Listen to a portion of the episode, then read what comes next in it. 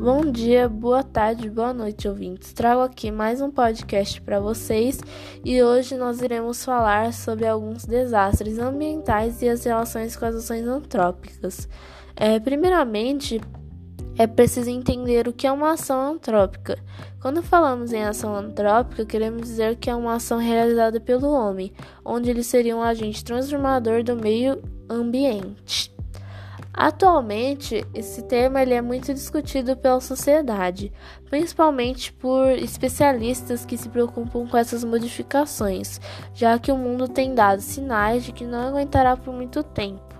Vivemos em tempos em que as catástrofes naturais são cada vez mais intensificadas pelas ações antrópicas.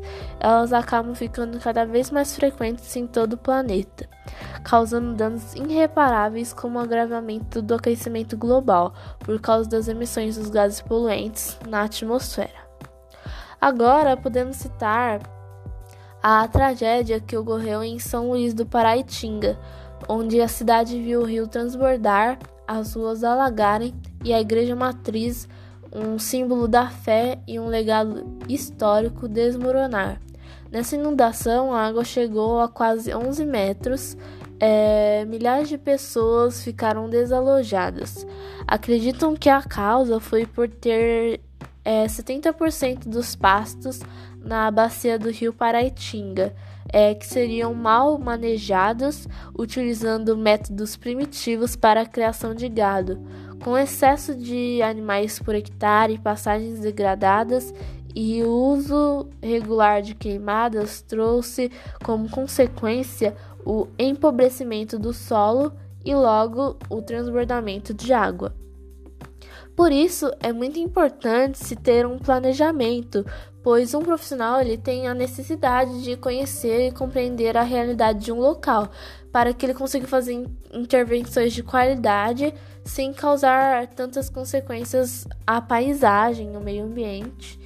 É, o caso do deslizamento em São Sebastião também se assemelha ao do rio Paraitinga e o caso do Brumadinho. É, nessa tragédia, deixaram várias pessoas desaparecidas e mortas. A gestão municipal havia reconhecido situações de alto risco de escorregamentos, mas não teria informado sobre a população sair de suas casas. Esse ocorrido provavelmente se deu pela criação de bairros e vilas que são o principal meio pelo qual os seres humanos contribuem para a ocorrência de deslizamentos, alterando os padrões de drenagem, removendo a vegetação e desestabilizando as encostas. É, por isso, é muito importante é, analisar processos históricos para se preparar sobre qualquer desastre natural. É, o papel da sociedade deveria ser como um agente protetor e restaurador do meio ambiente para usar e viver de forma sustentável, mas até agora a população só causa danos ao meio ambiente. É, e eu finalizo o podcast por aqui e espero que vocês tenham gostado.